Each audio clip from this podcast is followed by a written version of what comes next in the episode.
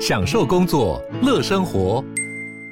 就算不在办公室，也能从容应对线上会议。HP Dragonfly 透过专业的 HP Presence 设计，内建降噪及会议快速键，搭配清晰的 Bang & Olufsen 音效，增强音讯及视讯功能。HP Dragonfly 顶级商务笔电，采用 Windows 11专业版，让您在会议中享有最佳的视觉和听觉品质。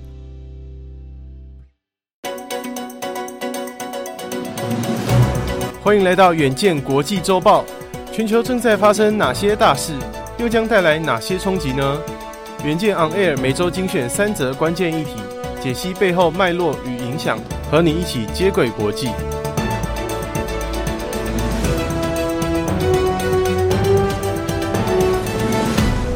大家好，我是远见数位编辑邱又庆。本周国际周报由记者傅婉琪整理，共包含三则国际大事，分别是。元宇宙非口号，数十家科技业者宣布成立元宇宙标准论坛，要以实务促成产业共同标准，只是独缺苹果。当台湾精酿啤酒正夯，美国却开启无酒精啤酒的风潮。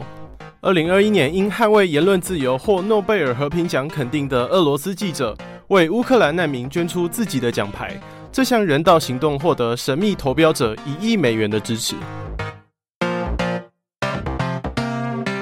首先，我们来看第一则，谈的是元宇宙。虽然目前科技界对元宇宙还没有一致的定义，可被当作与元宇宙相关的各种产品内容却不断增生，业界对共同标准的需求也越来越明显。透过改名强化连接感的 Meta、微软、辉达等三十多家科技业者及相关标准组织，在二十一号宣布创立元宇宙标准论坛 （MSF），目标是联手促进开发新的互操作性标准。鼓励产业发展。MSF 声明表示，将采取实物和行动性的路线，透过如原型设计、黑客松等计划来加速测试及采纳共同标准，为元宇宙发展一套一致性的用词，也是目标之一。许多科技子领域都与元宇宙发展密切相关，例如 3D 互动、扩增与虚拟实境、数位化身与隐私管理、金融交易、地理空间系统等。MSF 由开发及维护互动标准的全球性协会科纳斯组织主导，创始成员包括 Sony、华为、Adobe、全球资讯网联盟 W3C 等晶片业者、游戏公司与标准组织。不过，外界预期可以成为元宇宙巨头的苹果却没有加入。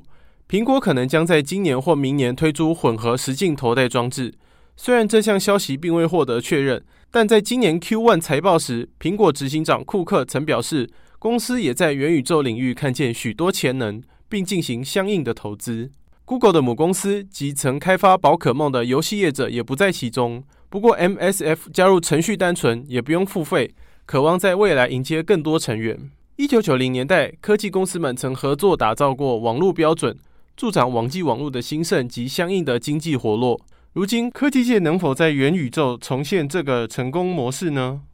一方面还有赖更多的元宇宙参与者结盟及达成相关共识，开放标准，也不必然会走向一个如网际网络那样互通的元宇宙领域。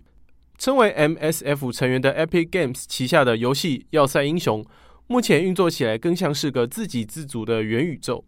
但开放标准有助于开发者将相同内容用于不同平台，使用者也可轻易地移转资料，业界对元宇宙的愿景可能也会更加清晰。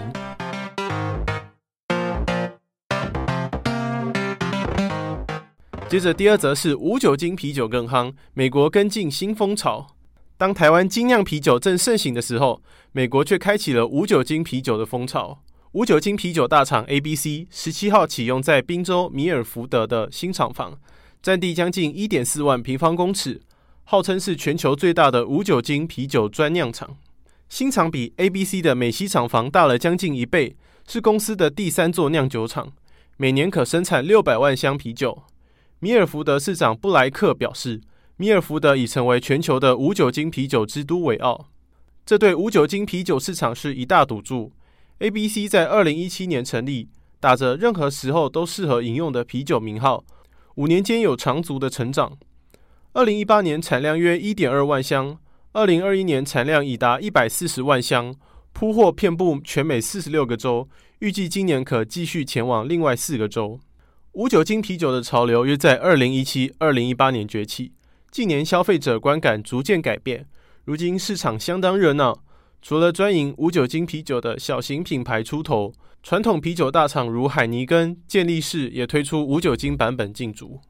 无酒精啤酒试图提供一种兼顾口感、健康、品质与头脑清醒的聚会选择，打入偶尔不能喝酒、想减少饮酒量，或甚至是完全不喝酒的消费市场，在注重健康及生活品质的千禧世代中接受度越来越高。即使无酒精啤酒属于小众市场，但成长力依然惊人，甚至有在啤酒整体市场下滑时逆势成长的动能。尼尔森艾科统计的美国市场数据显示，过去一年间，无酒精啤酒销售额大涨二十一趴，来到三点一亿美元；传统啤酒销售额则下滑四趴，位在四百六十亿美元。但无酒精啤酒价格并不比传统啤酒便宜，甚至还更贵。是否能在通膨压力下，以健康效益及品质观感持续巩固年轻顾客，将是延续成长动能的主要挑战。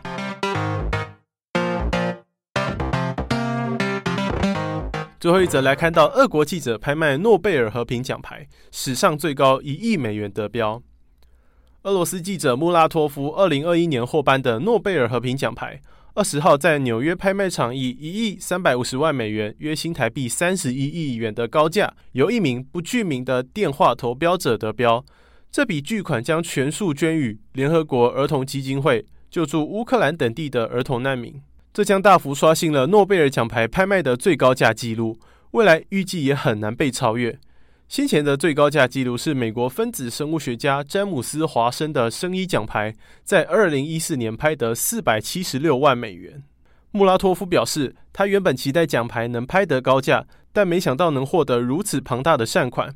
除了奖牌拍卖所得外，他个人也已捐出了五十万美元的现金。这场为期二十天的竞拍，由美国海瑞德拍卖行负责，在世界难民日当天结标。竞标金额由数百万来到一千万美元后，出价逐渐放缓，直到一名竞标者报出一亿三百五十万美元，远远超过了前一笔一千六百多万美元的出价。拍卖行代表也对最终得标的高价感到惊讶。根据拍卖行表示，不少人受到穆拉托夫的行为感召，即使没有得标，也直接将钱捐给联合国儿童基金会表达支持。穆拉托夫是俄罗斯独立报纸《新报》总编及共同创办人。新报在一九九三年成立，筹备期间获得了前苏联领导人戈巴契夫所获得的诺贝尔和平奖金译著。自从乌俄战争爆发后，克里姆林宫更加强媒体监管，新报与许多国内媒体被迫关闭，但目前仍有欧洲版在拉脱维亚运作。四月，穆拉托夫本人也疑似因抨击战事的立场遭到泼红漆攻击。根据新报报道，